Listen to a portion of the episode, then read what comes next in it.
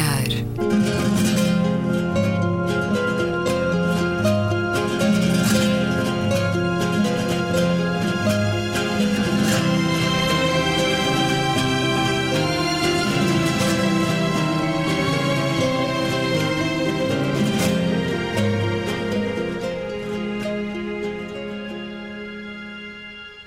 Bem-vindos a um certo olhar. É uma conversa na Antena 2 com Luísa Schmidt, Gabriela Canavilhas, António Araújo e Luís Caetano. Vamos aos vossos destaques da semana. Olhares sublinhados, Luísa Schmidt. Bem, eu podia esta semana uh, falar de várias coisas. E podes? A Coreia do Norte lançou um míssil nuclear para o mar do Japão, uh, uma um barragem, assassinato. uma barragem em, em ruptura na Califórnia fez evacuar milhares de pessoas nos Estados Unidos.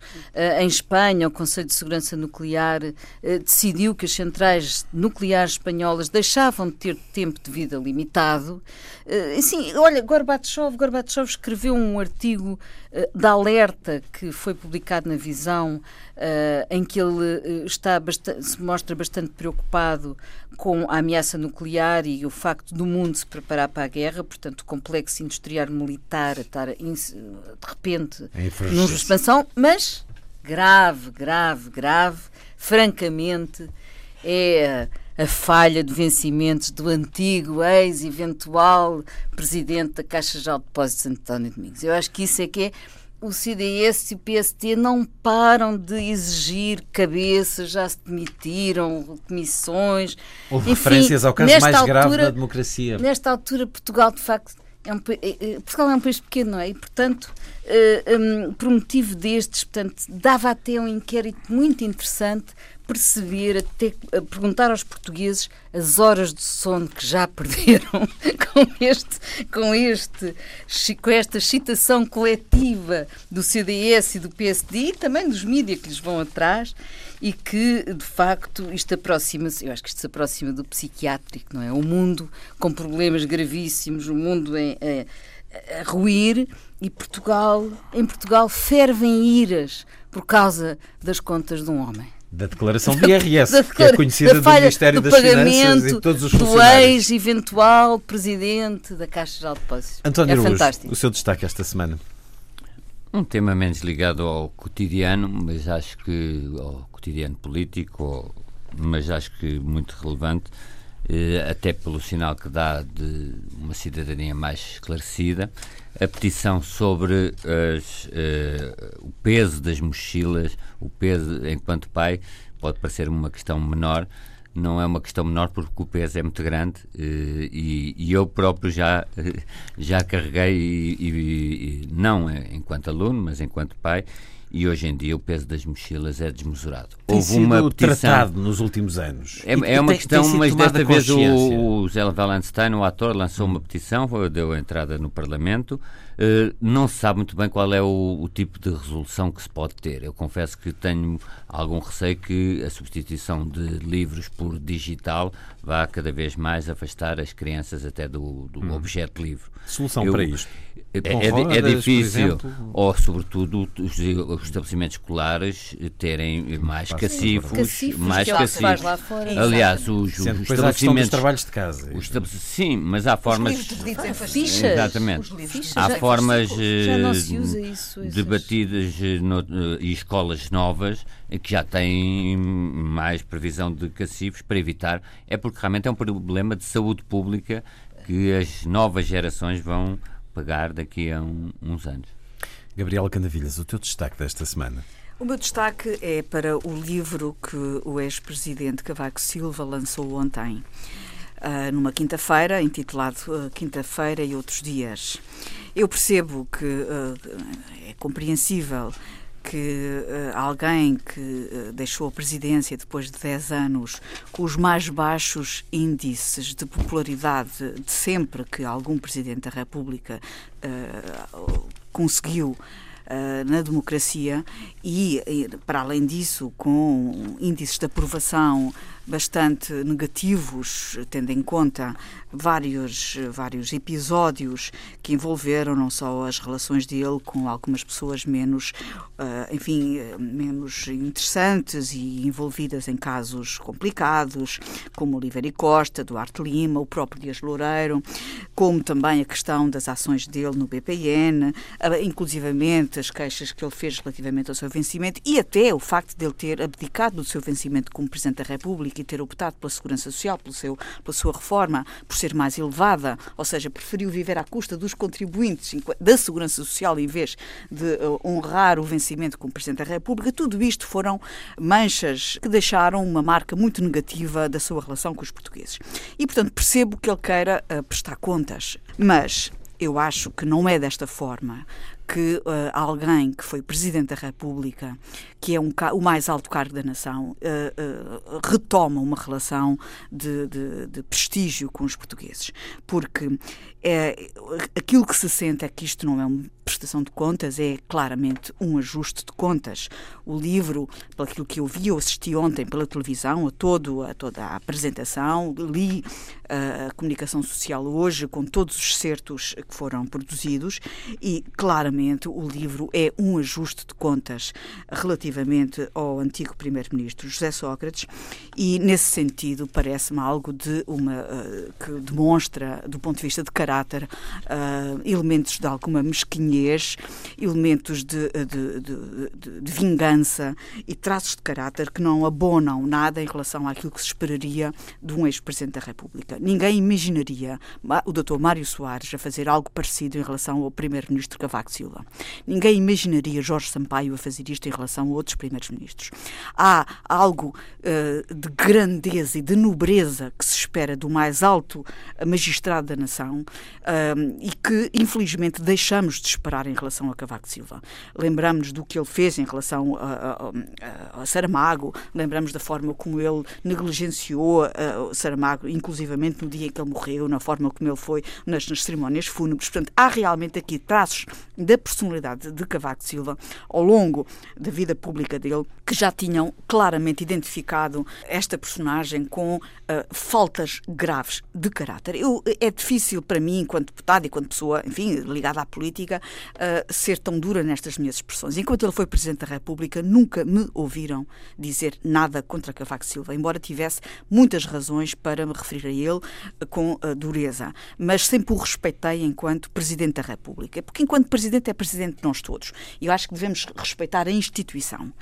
Mas agora que já não é, eu não posso deixar passar em claro aquilo que ele está a fazer com este livro. E para mais, para mais, tendo em conta que uh, aquilo que ele relata são, uh, na maior parte das vezes, questões passadas entre duas pessoas sem testemunhas, sem registros escritos, Portanto, são versões uh, solitárias, versões do próprio. E, para além disso, sobre uma pessoa que está neste momento fragilizada, sem possibilidade de se defender, portanto, a sua credibilização pública está uh, diminuída, portanto, não se pode defender ao mesmo nível que uma pessoa sem a carga negativa que tem neste momento José Sócrates. Portanto, eu acho que isto é de uma maldade, de uma maldade, eu estou a usar a palavra, com toda a, a, clareza, que me parece inaceitável no plano político. Para além disso, tendo em conta que neste momento temos um Presidente da República, o Marcelo Rebelo de Sousa, que é, do ponto de vista de personalidade, a antítese de Cavaco Silva.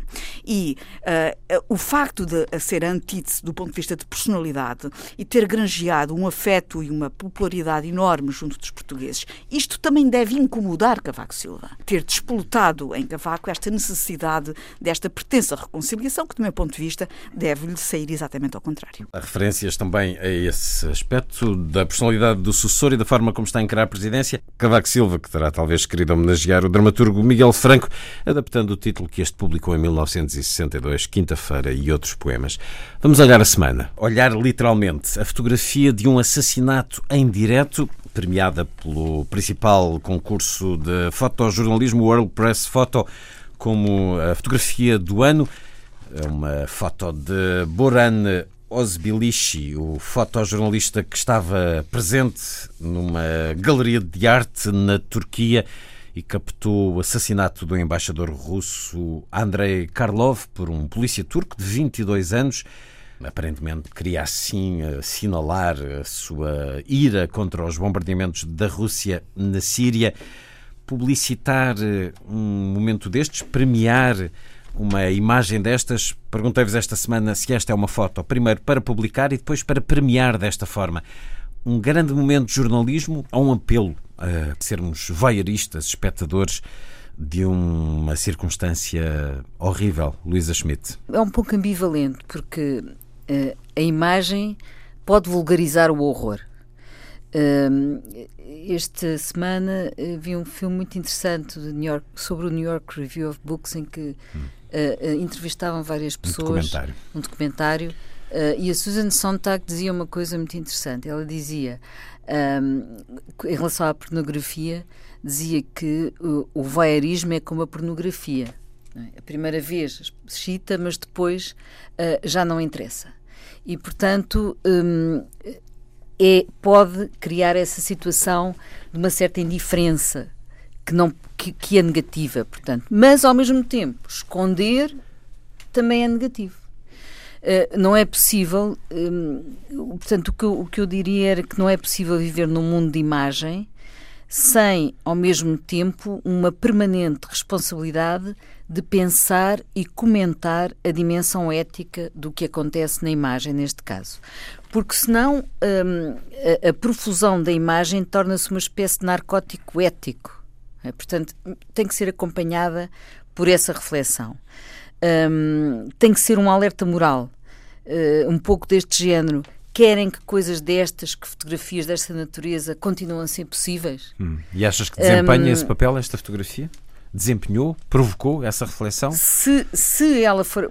Pode ter provocado, quer dizer, acho que, acho que tem que ser, todos nós temos que pensar nisso desta maneira, porque hum, é verdade que, a facilidade com que nós recalibramos os nossos níveis de dor leva a um espírito de arrefecimento dos sentimentos.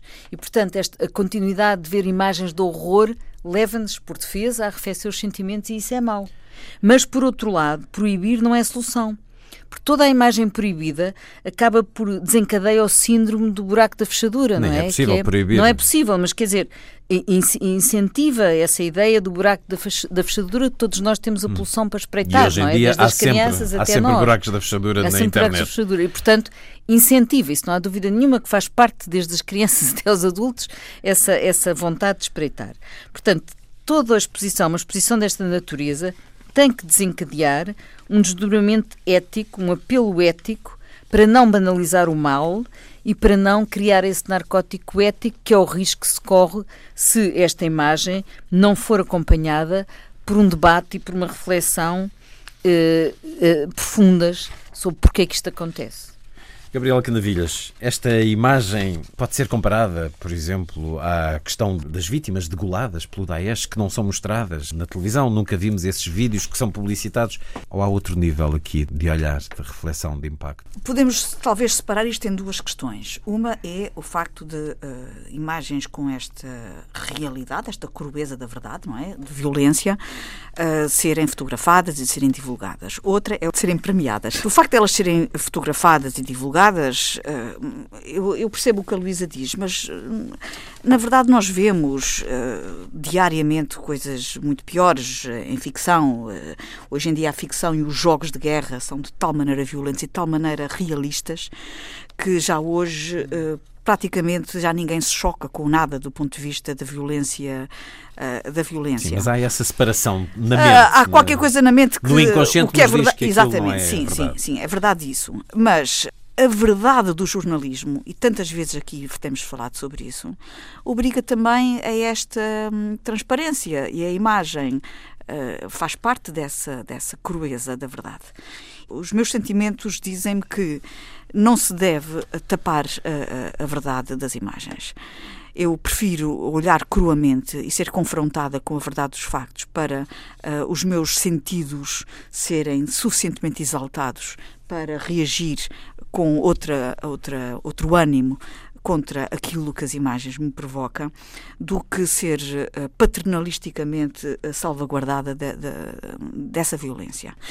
Quanto ao facto de essas fotos serem premiadas, aí eu já tenho algumas dúvidas. Eu olho para esta foto, eu não vejo nesta foto nenhuma verdade estética, nenhuma beleza estética, nenhuma, nenhuma um, mais-valia ou nenhum valor acrescentado do ponto de vista uh, de uma fotografia que mereça um prémio pela sua uh, invulgaridade a não ser o instantâneo daquele momento especial. Mas não esqueçamos que aquele momento, além de ter sido fotografado, foi filmado. Nós vimos esta sequência em filme. Uh, portanto, eu discordo do prémio, Uh, mas concordo com as fotos porque eu uh, acho que já é mais tempo de nós sermos confrontados com a verdade da violência para reagirmos a ela com toda a nossa força e com todo o nosso ânimo.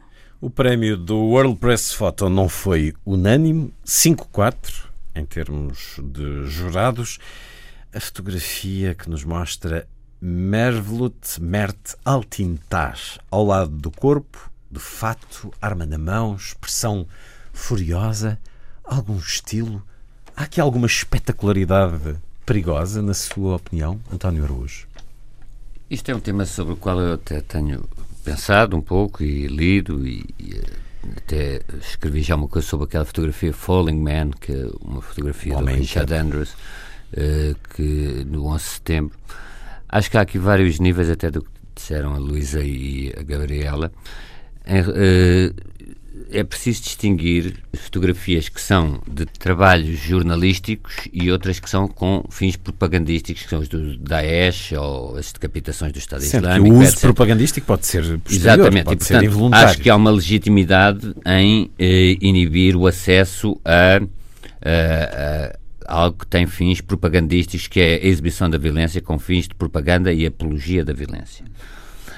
Um nível completamente diferente é o trabalho jornalístico. E este é um trabalho jornalístico de um fotojornalista, poderia ser de, de um repórter, de alguém, é um trabalho jornalístico, e mesmo que fosse uh, de um cidadão, também seria de certa forma jornalístico, no sentido em que não tinha fins de destruição da verdade. A Luísa falou um pouco da banalidade do mal, também se pode utilizar essa categoria da, da verdade da Ana Arendt para, para ver que aqui não há uma. Uh, distorção da verdade. E como trabalho jornalístico que é, não pode nem deve ser censurado, eh, da mesma maneira que as caricaturas do Maomé, por muito que impressionem sentimentos religiosos, não podem ser censurados. Eu fico certo, eh, eh, confortado com uma ideia que a Luísa ali referiu, que é a duplicidade que isto suscita em nós, que é, por um lado, o, o facto de vermos esta fotografia, mas ainda conseguimos, não estamos desensibilizados não perdemos sensibilidade a ponto continuamos impressionados por essa fotografia. Quanto à atribuição do prémio, eu não, sou, não era membro do júri, mas o WordPress Photo é para prémios de fotojornalismo, e discordo um pouco da, da Gabriela, é para prémios de fotojornalismo. Eu confesso que já estou cansado todos os anos do WordPress Photo, mas o WordPress Photo está a transformar-se um pouco numa galeria de horrores. Uh, sempre, porque eu sei que há outras categorias lá, natureza, desporto, e, e, mais contrastantes, mas o trabalho do fotojornalismo, a realidade é, é dura e difícil. E a fotografia uh, não é pelas suas qualidades estéticas, se quisermos, mas mais pelas suas qualidades testemunhais, que a fotografia em si é uma fotografia muito, muito densa e, e, quanto a mim, não estou a dizer merecedora do prémio, mas é premiável, no sentido em que temos um, um fundo branco imaculado, quase clínico, com umas fotografias muito kits da, da Rússia, o corpo do embaixador e, sobretudo, a, a figura do, do assassino eh, numa posição quase James Bond, com uma, um, o, a própria violência que exala e que transpira do braço dele levantado. O Desmond Morris estudou isso um bocadinho na tribo do futebol quando explicou porque é que os jogadores, havia questões até de masculinidade, levantavam os braços é quase algo freudiano ou fálico, também esta, esta afirmação, esta proclamação, porque ele, no fundo, não está, já matou alguém. Ele está a fazer uma, uma proclamação de dedo em riste e com um fato que também eh, se enquadra, digamos, neste cenário. É quase teatral, muito, quase, muito clínico. Quase herói. Agora, todos os anos são premiadas, lembram-se a fotografia que foi premiada no ano dos massacres do Ruanda, que é uma fotografia que mostra um homem com cicatrizes, com uma orelha eh, cortada.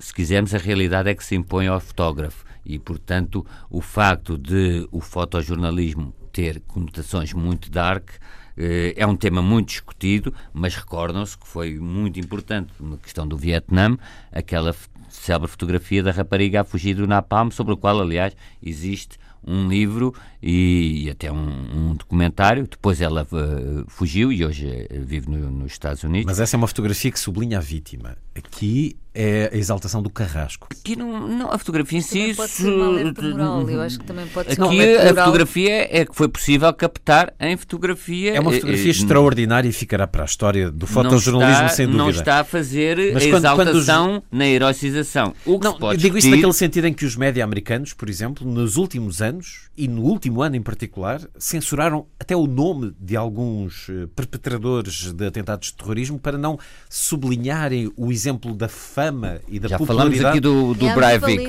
mas, mas vejam uma fotografia, a frieza do Breivik em tribunal. André hum. Breivik. Sim é uma fotografia em si mesma mais violenta e mais passível, sim, de suscitar reações de emulação ou de mimetização, se calhar, do que esta fotografia. Eu, eu, eu tenho alguma dificuldade, a não ser em casos muito extremos, em graduar a violência intrínseca de uma fotografia, se esta é mais violenta do que outra. Há fotografias mais gráficas, esta, por exemplo, não mostra sangue, há umas que mostram partes do corpo amputadas. É, é um bocadinho. É, é, é um bocado difícil. É, a Luísa é falou da, Há uma limpeza. Ele parece o John Travolta naquele é, é movimento de dança. Há é qualquer coisa um tom aqui. De... ascético aqui que cria uh, que, que é uma imagem, como agora se diz, muito impactante, Sim. mas não necessariamente violenta. Mas graduar a violência é, é difícil. Porquê? Porque é como na pornografia, estar, a partir do momento Sim. em que se está num ambiente da, da, da, pornografia, é um bocado difícil dizer este filme pornográfico é mais pornográfico do que o anterior são todos uh, pornográficos, no certo sentido. É, António, eu por acaso acho que esta fotografia tem uh, o, o, que ressalta nesta fotografia e o que lhe dá, o que lhe dá esteticamente uh, uh, importância e o que pode ter motivado o prémio é a figura e o gesto do Sim, do sim, sim, claro. Uh, mais nada neste enquadramento tem qualquer tipo de relevância uh, fotográfica. Ao não, momento, mas, mas, tem Gabriela, mas isso é uma coisa como, é, como é, o António explicou. Sim, mas não acho que a fotografia é, não tem que ter, não é uma questão estética, é fotojornalismo. Na minha e, opinião, portanto, a fotografia sim. não tem qualidade para merecer Bom, um prémio ah, do ponto de vista ah, de fotografia. Não é, não é isso que... Como momento fotojornalístico, reconheço aquilo que já acabei de dizer há pouco e revejo nas palavras que vocês disseram. A fotografia em si, comparando com imensas outras fotografias do Old Press. Uh, uh, Foto. foto, que já nos anos anteriores já nos trouxeram fotos extraordinárias extraordinárias do ponto de vista de qualidade de e este ano há fotos Esta não se incríveis. enquadra nesse panorama, nem nesse patamar de qualidade estética. É intencional, portanto, é uma fotografia muito ambivalente e como eu disse, acho que só se consegue tirar proveito dessas coisas. Disseste que é intencional o quê? O que é intencional? O prémio ou sim, a, a sim, fotografia? Claro que o prémio é intencional, ah. não é? E portanto, sublinha, há uma ambivalência neste tipo de, de prémio, não é? E eu continuo a achar que só se consegue tirar proveito destas coisas chocantes e ambivalentes se se houver um apelo ético. Se não houver, e eu creio que há, portanto, nesta fotografia há, portanto, caso contrário, é a banalização daquele mal que nós não queremos, não é? E isso tem um significado. Acho importante ter sido premiado. O António quer. Uh, traz não, aí trouxe, a bibliografia livro, que eu, eu, apelo a que recomende, porque tem muito a ver com. Não, com há um livro tema. interessante chamado Cruel Radiance, que é precisamente uh, fotografia e violência política da Suzy Lindfield. Mas há, há, por exemplo, uma série que, que, é, que é interessantíssima do Alfred Jarr, que se chamava Lamento das Imagens. E ele não, não publica, publica Uh, na rádio é, é, difícil. Sim, não, porque são, a preto, o que, interessa, o que interessa é cena de um, de um, de um ataque de um drone, uh, corpos mutilados de, de, no, no Afeganistão. E a imagem uh, é completamente a negro. Ben Walter de Chapman, Esse Kansas, depois de ter sido. É tudo a negro E, e, o Alfred Jarr fez isto como uma ideia de, de, denúncia, claro. Isto aqui não há, digamos, propriamente preocupações estéticas. Uh, soldados americanos a utilizar uh, guarda, uh, cães de guarda para intimidar um, um Pronto, é, é, aqui já estamos num domínio muito mais artístico, mas também as fronteiras entre o artístico e o fotojornalístico muitas vezes também não são. Lembram-se das grandes fotografias que foram feitas na Grande Depressão, Uh, aquelas uh, conhecidíssimas da, da, mãe com o filho, mãe com o filho uh, aquela fotógrafa que Jean Smith, do, da Lang, etc. Todas essas fotografias são fotografias artisticamente belas, ou algumas esteticamente delas, esteticamente belas, mas são fotografias também de uma violência terrível, que era a pobreza da Grande Depressão. As máscaras de cadáveres que tem aí é para não, recomendar no fim ou não para é para dar uma ideia de sublinhar que, também quando aqui. nós vemos aquelas exposições que houve daquele alemão sobre os cadáveres, etc. Gunther von Hagen, mas Gunther isso é asqueroso. Mas mesmo estas máscaras de cadáveres que estão a ser expostas no, no Porto e que em, em Lisboa vão, vão, vão ser expostas em Lisboa na primavera, é para dar ideias, são máscaras mortuárias. Conhecemos bem a de Beethoven, que Exatamente, não estará, mas, mas é estas são do Instituto Nacional de Medicina Legal e Ciências Forenses. Mas conhecemos, por exemplo, eh, a cabeça eh, do, no não, aqueduto das Águas Livres, exatamente. está na Faculdade de Medicina está de Lisboa. Está na Faculdade de Medicina de Diogo Alves, que, que atirava as pessoas do aqueduto das Águas Livres e está lá conservada para fins de ensino. Agora, um interesse de, de ver uh, máscaras mortuárias é um interesse, digamos, histórico, mas também há aqui algum voyeurismo. E alguma morbidez. Morbidez, algum voyeurismo da morbidez. E reconheço que também, no fotojornalismo hoje em dia, há um domínio muito grande da, da morbidez que a própria realidade acaba por... Ou não acompanhasse todo o jornalismo. Exatamente. É, Eu interrompi é impossível Gabriel.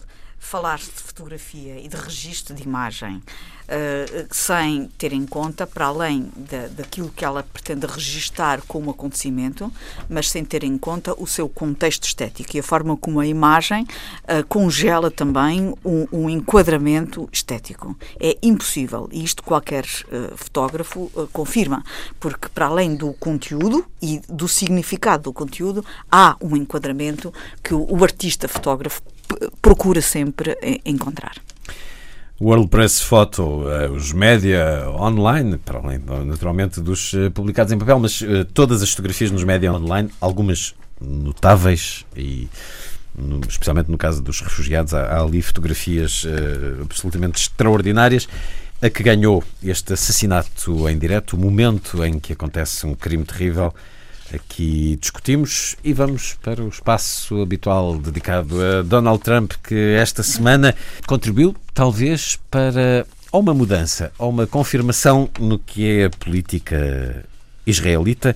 Depois do encontro entre Benjamin Netanyahu e Donald Trump, Israel celebrou efusivamente eh, a direita no governo pedi-vos o vosso olhar sobre a posição da nova administração perante Israel e o fim da pressão para um reconhecimento de dois Estados, pilar essencial durante os últimos anos na política de Barack Obama. Inicialmente, Donald Trump disse enterrar essa exigência, esse pedido da administração americana, depois procurou uh, ser mais relativo e dizer que era importante era que se entendessem as duas partes e se se entendessem estaria tudo muito bem. Mas uh, daqui, o que é que surge em termos de inquietação para o futuro, Gabriela Canavilhas? Em primeiro lugar, esta posição deixou uh, perplexos uh, bem mundo. Uh, o próprio secretário-geral das Nações Unidas diz que não há alternativa do que dois Estados e que uh, deve ser feito tudo para o, garantir. Uh, eu lembro-me que ainda a semana passada falava com um parlamentar uh, da, da, Palestina e perguntava-lhe se ele não tinha receio desta administração Trump de pôr em causa, enfim, os passos que tinham sido dados. Os frágeis passos. Os frágeis passos. E ele disse-me precisamente isso, que os passos eram tão frágeis que não tinha medo do Trump porque a Palestina achava que uh, nada que o Trump pudesse fazer iria piorar o que já estava visto. E, e eu perguntei, então, mas o John Kerry tinha feito, enfim, uh, envidado tantos esforços, até à última tentava, uh, a administração Obama tinha, pelo menos, demonstrado genuína vontade de encontrar soluções. e, e, e, o pragmatismo deste parlamentar eh, palestino foi total. Que não há qualquer possibilidade dos Estados Unidos alguma vez uh, se uh, comprometerem com soluções. Estiveram porque, lá quase com Clinton. Porque não há uh, forma de os Estados Unidos se descomprometerem da fortíssima comunidade judaica e dos fortíssimos interesses económicos que a comunidade judaica tem Unidos. dentro dos Estados Unidos. E, portanto, o pragmatismo da Palestina relativamente à, à incapacidade dos Estados Unidos de darem passos nesse sentido é enorme. Mas a verdade é que esta decisão do Trump cai mais uma vez naquilo que nós temos tantas vezes aqui dito, esta inconsistência das tomadas de posição do Trump. A própria, uh, a própria embaixadora junto à ONU dos Estados Unidos vem negar a posição do seu presidente. Uh, ela faz declarações. Uh, Nikki Haley uh, diz que esta posição do, é inequívoca relativamente dos Estados Unidos à defesa dos dois Estados. Portanto, ela contradiz o seu presidente, o que é extraordinário. agora, nada, o futuro não é nada auspicioso na medida em que o, o, o embaixador uh, dos Estados Unidos em Israel, nomeado pelo Trump, é uma personagem chamada David Friedman, que uh, na passada quinta-feira teve audiência, audição parlamentar na Comissão dos Negócios Estrangeiros no Senado, uh, e é uma personagem da extrema-direita e com um passado bastante, enfim, criticado pela sua posição contra a Palestina, pela sua posição com, de, a favor dos colonatos. Portanto, e... Nem era preciso Donald Trump falar como falou esta semana. Bom, Essa o problema é que designação próprio, desse embaixador. Esse embaixador tudo. Eh, já vai criar naturalmente muitos problemas no futuro. António. Eu, eh, falou num momento Trump. Eu confesso que já, já estamos um bocadinho cansados de, de dedicar sempre, sempre ao Trump. Estamos ficando anestesiados, é como as imagens até, do Até que a voz nos doa, não é? Agora, eh, não é dar demasiada importância ao Trump, mas discutir agora a questão israelo-palestiniana a propósito disto, o que se pode talvez notar é que com o passar do tempo há alguma normalização, isto é, houve talvez uma estratégia das medidas mais controversas em matéria de imigração e muro, em termos de política interna, serem logo apresentadas. O contacto com o Canadá e agora este contacto com Israel, no fundo, o, se calhar uh, aqui a debilidade era do Trump, que precisava, se calhar ele até foi dois ou três decibéis acima do ponto de vista da sua solidariedade com Israel, porque estava a ficar muito isolado na cena internacional. Uh, confesso que já, já se está a entrar talvez num registro de alguma coisa que o Trump não quer, num certo sentido, porque ele quer viver sempre em tensão e em guerra civil permanente, mas num certo registro de alguma eh, pausa em relação às semanas anteriores e, portanto, há, nós não vamos aqui criar o observatório permanente de Donald Trump. A não ser que ele nos dê razão mas, para isso. Mas esta semana eh, não foi uma semana particularmente, hum, se quisermos, eh, observável ou registável, eh, algo Nem talvez sequer com a demissão do general? Não, do... o que eu quero dizer é, todas as semanas vai haver atrapalhadas. Fazemos mas não sempre... temos banalizá-las. Pois, mas banalizamos o Trump. Já depósito. Não, a questão é o, o, o, fazer o jogo do Trump, que é uh, estar uh, a nauseam a discutir tópico a tópico o que ele vai fazendo, por exemplo, na questão dos Estados que colocaram uh, em tribunal. É, quanto a mim, altamente, não sei, não faço prognósticos sobre decisões judiciais, mas é muito provável que o Trump averbe uma vitória, porque a base da queixa era relativamente frágil. A base da queixa eh, que, tinha a ver com os apoios escolares e com a necessidade de continuar a apoiar o, os imigrantes e tudo. E, portanto, eh, se nós comentamos, eh, não estou a, a, a, propor um pacto de silêncio sobre o Trump, mas se nós uh, tivermos um observatório permanente do Trump, ele vai averbar vitórias. Ele vai averbar vitórias e, por exemplo, já se falou aqui das sondagens. a Luísa possivelmente quererá falar um bocadinho sobre as sondagens, mas há uma parcela do povo americano, não só com eles, como as medidas anti-imigração estão, e a seguir se calhar falamos ainda se tivermos tempo de migrantes e refugiados, têm apoio numa massa grande do, do povo americano. Mas já que o António falou nas sondagens, é, é, é interessante uhum. porque um colega meu que trabalha lá, um americano que trabalha em sondagens, com o Instituto Gallup, que é um dos institutos mais é credíveis de, de, de, da, sua, da execução e da aplicação de sondagens, mostra que há uma maioria que está em desacordo com as medidas do Trump. Portanto, e isso é algo que até vem contradizer outras sondagens que aqui, que aqui comentámos. Portanto, podemos falar nos Estados Desunidos da América. Mas, mas indo agora à questão de Israel, há aqui duas coisas. Portanto, a primeira coisa é a frase do Trump. Dizer, eu sei que vou falar, mas, mas deixa-me. Pensei durante um bocado que a solução de dois Estados parecia ser a mais fácil das duas. Mas honestamente, se o Bibi e os, os palestinianos estiverem satisfeitos, eu fico satisfeito com aquela que eles preferem. Isto é de um primarismo, quer dizer, uma guerra que dura há décadas. E ele diz que está de acordo. Pelo caminho, vai apoiando os colonatos, etc. Portanto, e, e mudando, criar este facto de mudar a embaixada Netanyahu para, vai construindo cada vez mais claro. nos colonatos. Portanto, isso é a primeira coisa, relativamente a um comentário sobre isto. Depois a segunda é que seja qual for a solução do conflito, e agora do, do conflito Israel, Israel, entre Israel e Palestina, ele tem que passar sempre pela consagração uh, de, de, dos princípios éticos e jurídicos, é? E, e não pela força e pela violência do que os, que os colonatos criam, não é? O facto consumado dos colonatos criam essa, é uma solução de facto que acaba por uh, uh, ser muito mais virada para a força e para a violência, que é mútua. Eu não estou, quer dizer, aqui deste ponto de vista, ao cabo destes anos de guerra, as culpas estão bem partilhadas. Mas uh, uh, o que está aqui em causa é, de facto, de caráter internacional, porque isto é uma, é uma, é uma zona que nos diz respeito a todos, não é? tem ali uma. É um, é, um, é um fulcro, é um polo de instabilidade para o mundo e, portanto, o primado da lei e da ética não pode ser prescindível neste caso. E, e, e foram vários os.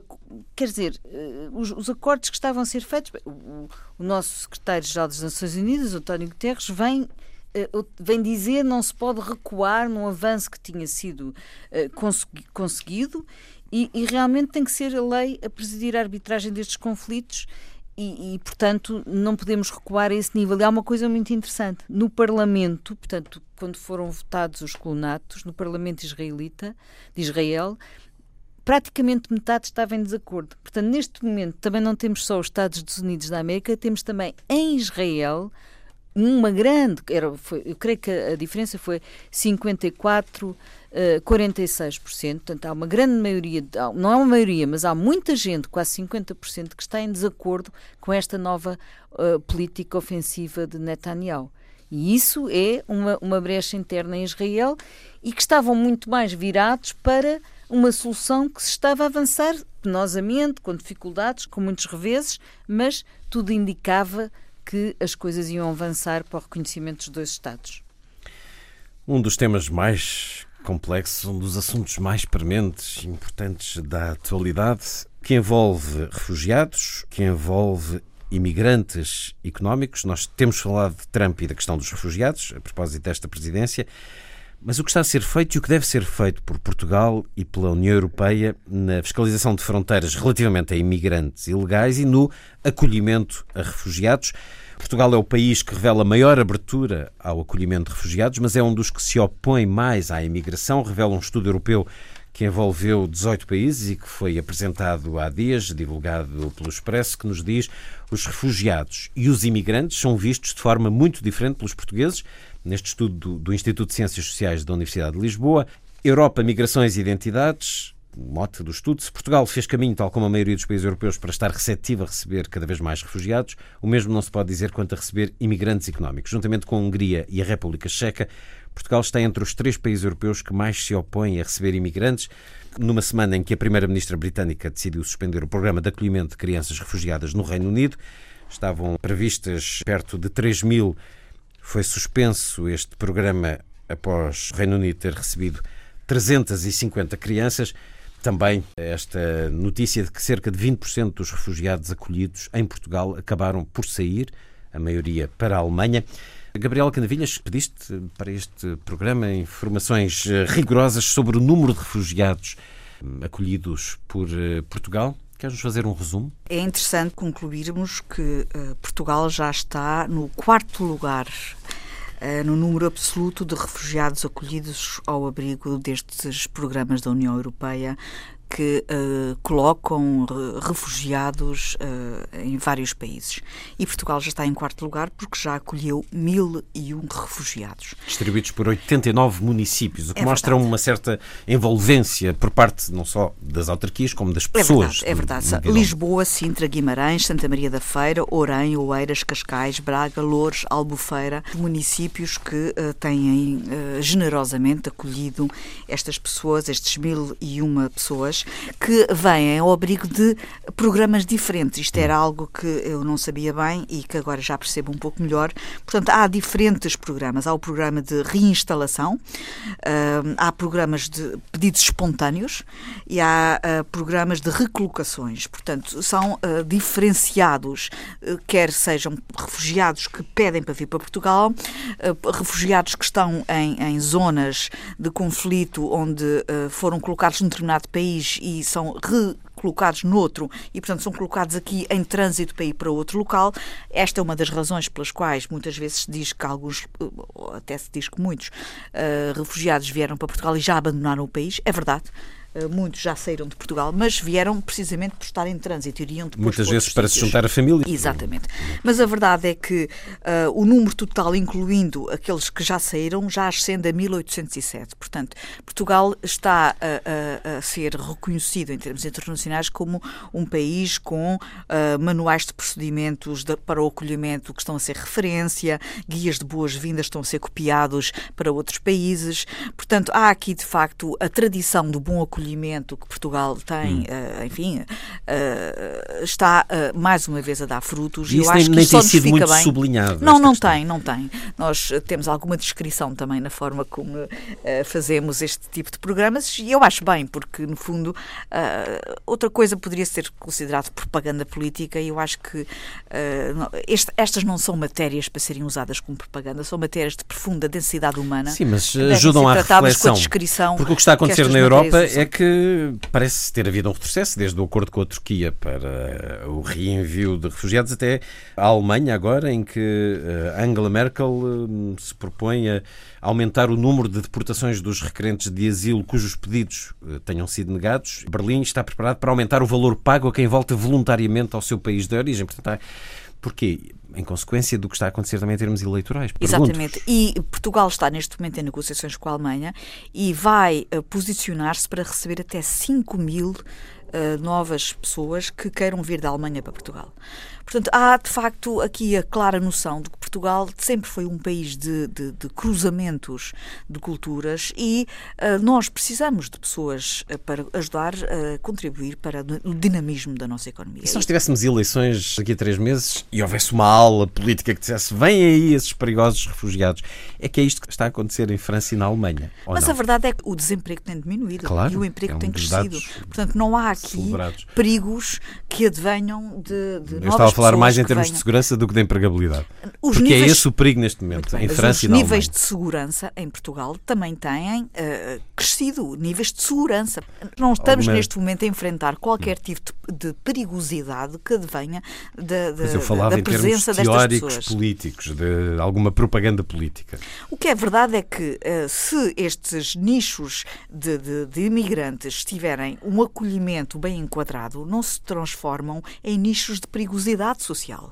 O problema é, é o desenquadramento destas pessoas quando elas uh, são uh, uh, transformadas e, e acantonadas em guetos, quando não são enquadradas economicamente e socialmente. Aí, estes são os erros dos grandes cinturas das grandes cidades, que aconteceram em muitas cidades em França, em Inglaterra a integração é a solução para uma melhor uh, aculturação até uh, de, destas pessoas e, e transformá-las em motor económico dos países onde elas se integram. O seu olhar, António Araújo, como destrinçar esta questão que os portugueses separam bem dos refugiados, dos imigrantes económicos? Politicamente tudo isto está misturado?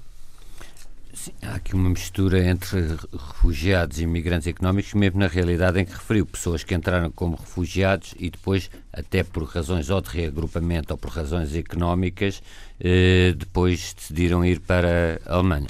Isto é, eu acho que é importante distinguir o que são refugiados e, eu acho que é o melhor antídoto contra uh, pulsões xenófobas e, e, e racistas e, e, distinguir o que são refugiados que têm que ter um tratamento quase diria de emergência, porque são refugiados, do que são migrantes imigrantes económicos, que não significa que não sejam acolhidos, mas têm um outro tipo de tratamento.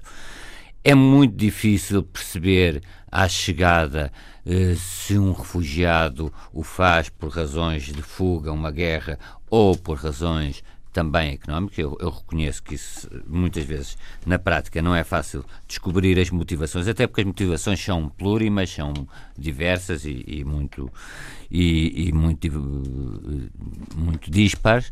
Agora, o que eu saúdo eh, é Uh, não haver em Portugal, mesmo que daqui a três meses tivéssemos umas eleições, não haver em Portugal nenhuma força política que tenha a xenofobia como seu capital eleitoral e eh, não sei qual será a razão. Eu, tivemos aqueles casos relativamente caricatos, lembram-se do PNR que colocou uns cartazes por Portugal para português e logo os gajos fedorentos desconstruíram e tudo e que toda no fundo acabou por ser uma vitória se calhar para, para ambos, para os gatos fedorentos e para o PNR procurou os seus dois minutos de fama. Agora, o que é interessante é que ver Portugal apesar de todas as convulsões, talvez até pela sua condição periférica, eh, não, eh, não registra sentimentos xenófobos. Tenho falado aqui também, já falei, creio eu, do racismo subtil que pode existir na sociedade portuguesa, que é o racismo que se julga que vive que na convicção de que não existe e, portanto, não sei até que ponto é que um afluxo em massa de, de pessoas, tenham ou não emprego, pode provocar sobretudo a um nível mais do microcosmos do bairro, do, não estou a falar de uma expressão política nacional, pode provocar alguma, alguns conflitos, como aliás já houve em alguns bairros, uh, na Cova da Moura. Mas estes números que, que, a Gabriel nos trouxe mostram uma certa tranquilidade em termos da posição, da própria postura humanista do nosso país, e nós queremos Sim. essa postura, mas quando alargamos isto na Europa, com eleições em França e na Alemanha, o que é que lhe como é diz é esta dualidade? Porque eu acho questão. que não há só razões culturais, não é que Portugal seja necessariamente, se calhar é necessariamente mais aberto, nós não somos atavicamente mais humanistas ou universalistas que os franceses, ou que haja uma não? cultura xenófoba eh, necessária.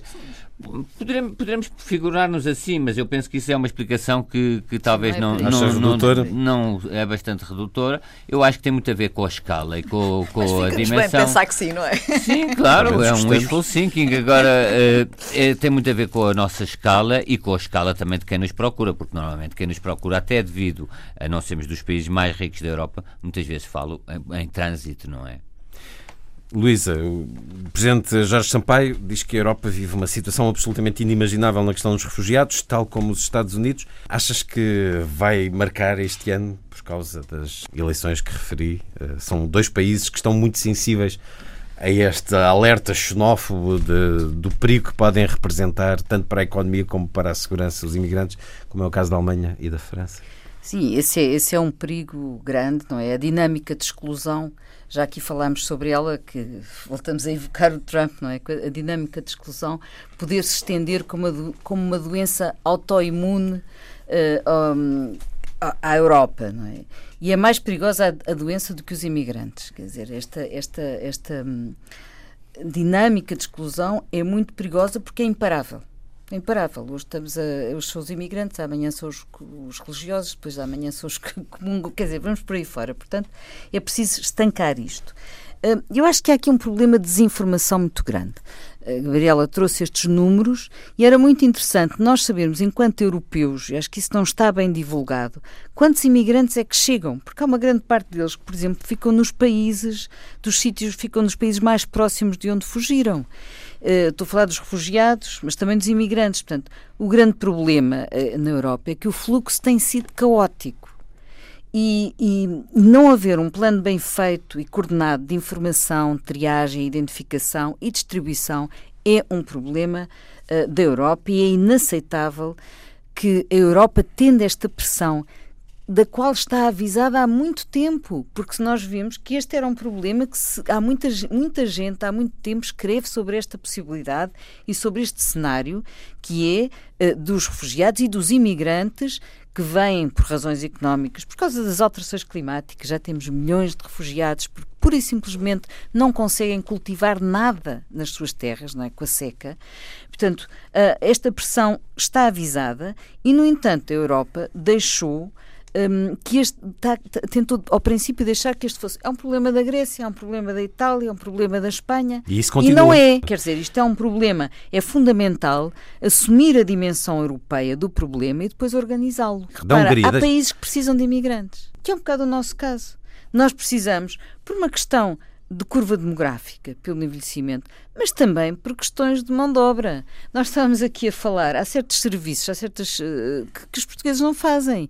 E, e nós uh, basta pensarmos, basta irmos ao Alentejo, por exemplo, uh, agora todas aquelas explorações que há de frutos vermelhos no, que são imensas no sudoeste alentejano, e o que é que se faz? Vietnamitas e nepaleses para fazer aquelas recolhas às vezes a viver em situações absolutamente dramáticas, mas é isso que outras vezes não. Mas, eh, portanto, nós neste momento já estamos a precisar para determinados trabalhos, para determinados serviços hospitalares, por exemplo. O ajudante de enfermagem hoje em dia é muito um feito pelos duro. imigrantes em Portugal, não é? E, portanto, atenção que nós precisamos, nós Portugal, mas também há outros países, até como eu dizia, a curva demográfica é importante nós estamos com uma curva demográfica uh, dramática em termos de envelhecimento e, portanto, o rejuvenescimento é, é, é urgente. Portanto, há um problema, de, devíamos ser muito mais informados sobre isto, há uma desinformação muito grande, depois parecem centenas de milhares, quer dizer, eu nem sabia que eram, eu pessoalmente não sabia que eram mil, mil, não é? Mil e tal. Parecem milhões, não são. Portanto, é perfeitamente não, é, gerível. São, são milhões não são, a querer não entrar. Não são invasões de extraterrestres, não, não são. Nós não são, está bem, há mais de um milhão. A Europa já teve fluxos maiores há mais certo. tempo. Portanto, é uma questão de estrutura de europeia de acolhimento e não pode haver negligência deste ponto de vista, eh, que além de ser humanitário, também é estratégica. Portanto, é, é, algo que tem que ter informação, regulação e tem que haver um plano sério para esta questão que, vai, que se vai manter. É que aparentemente a Europa, como dizias, está à margem de uma política unida. Todos os refugiados ou migrantes que entrem na Hungria, soubemos esta semana, mesmo os que estejam à espera de resposta a um pedido de asilo já feito, passarão a ficar detidos, sem que lhes seja permitido sequer sair à rua durante os muitos meses que certamente demorará a apreciar o seu caso. Só poderão sair do campo de detenção se decidirem voltar para o seu país de origem. Esta é, em resumo, a nova política de imigração que o governo de Budapeste pretende apresentar em breve. A União Europeia está a aproximar-se da visão anti-imigração do primeiro-ministro Viktor Orban. Congratulou-se um porta-voz do governo de Budapeste. Escreve o público. Se em Portugal estamos tranquilos com aquilo que nós temos feito, sendo que temos feito, apesar de tudo, com uma quantidade pequena de refugiados, imaginarmos centenas de milhares de pessoas eh, a serem tratadas posição, desta forma? Uma posição política absolutamente uh, determinante uh, ou determinada da União Europeia no sentido de impor à Hungria regras humanitárias condizentes. Mas a Hungria pode dizer, bom, mas então tomem lá os imigrantes. Não, mas condizentes com os princípios, com os princípios que levaram a que eles integrassem a União Europeia. São princípios humanitários, são princípios de valores, de valores europeus.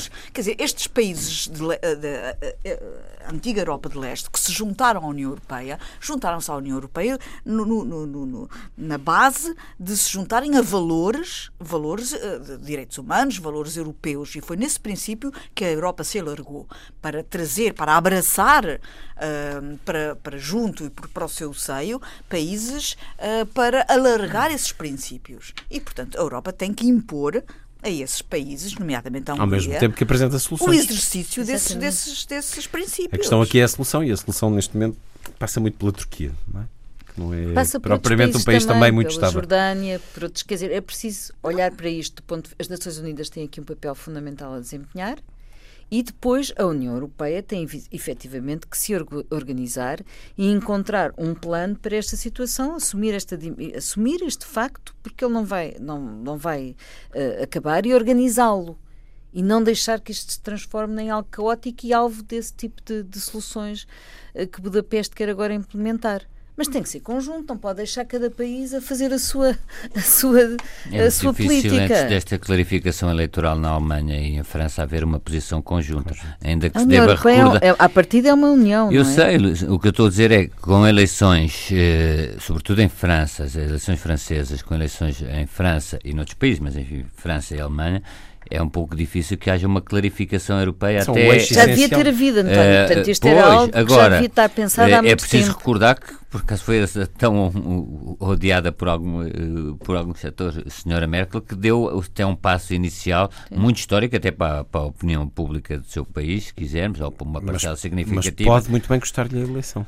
Pois, mas é, é um gesto histórico interessante. Agora, eh, não me parece que seja possível haver uma tomada de posição eh, em relação à Hungria, que a Hungria está, como sabemos, numa deriva eh, bastante autoritária, para dizer o mínimo, devido aos reflexos que isso tem nas opiniões públicas internas francesa e alemã, antes da clarificação eleitoral que terá lugar este ano. Agora, também há o risco de fragmentação da própria União Europeia. Nós não podemos eh, deitar fora a, Hung- a Hungria eh, devido à sua política de, de imigração. Temos é, como disse a Luísa e a Gabriela, reforçar o compromisso que, que a Hungria tem, tem ao ter Com feito o pedido de, adesão, com os valores e os princípios que constituem a Europa.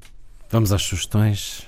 O nosso tempo terminou. Luísa Schmidt, uma sugestão para os dias que aí vêm. A minha sugestão desta semana vai para uma conferência que vai decorrer no Museu de História Natural e da Ciência, ali na Rua da Escola Politécnica, eh, sobre alterações climáticas, impactos sociais e impactos ambientais. Eh, a questão aqui é uma, é uma organização conjunta com a Embaixada de França e vêm dois especialistas franceses falar eh, dos, no fundo, Uh, dos- do- das- das- como é que estes assuntos do ambiente e das alterações climáticas estão a ser integrados na campanha eleitoral e também num tema que está muito hoje muito atual, que é os empregos climáticos, que é outra, outra faceta muito interessante que está a, a gerar em todo o mundo uh, uma grande reflexão. Uh, portanto, uh, sugiro que vão dia Entrada 23, entrada livre, dia 23 de fevereiro, quinta-feira, a partir das 15 horas, no Museu de História Natural e da Ciência, à Rua da Escola Politécnica. António. Um, um filme documentário que esteve no cinema ideal, muito- quase eh, em sessões eh, que não sei se o grande público teve atenção. É interessante, não diria que é, um, é sobre a Ana Arendt, Vida Ativa, que está agora disponível. Eu, como não tive a oportunidade de ir ao cinema, vi-o em casa, na televisão, e achei, sem ser um filme retumbante mesmo do ponto de vista documental, é um filme muito interessante como introdução ao pensamento e à vida de Ana Arendt. Eu vi esse filme, gostei imenso e recomendo também, António. Ah, e eu vou, vou também fazer uma recomendação de cinema. A minha recomendação é para o Fantasporto, que começa na, na próxima semana, no Teatro Rivoli, no Porto. 30 e quantos? É a 35? 37 Sétima. edição. Caramba. É extraordinário como um festival tem uma longevidade tão grande. É sempre de saudar quando E a estas meter medo às iniciativas- pessoas. quando estas iniciativas eh, persistem e sobrevivem tantos anos, muitas vezes com dificuldades, outras vezes com problemas, como o Fantasporto também já os teve, mas fica aqui a sugestão, ahm, sendo um festival com características especiais, não é tanto a questão de, de fantasmagórica e com terror e tal. Então não é? É, é, é um pouco, acho, claro. é um pouco, mas é também, mas é também eh, uma proposta de, de- cinema alternativo, sobretudo, de cinema independente, e há uma promoção, Cinema. e há uma promoção de novo cinema português que complementa a, a- a programação, o que também é interessante. E foi um certo olhar. Com Gabriela Canavilhas, Luísa Schmidt, António Araújo e Luís Caetano, se os desejos de uma excelente semana.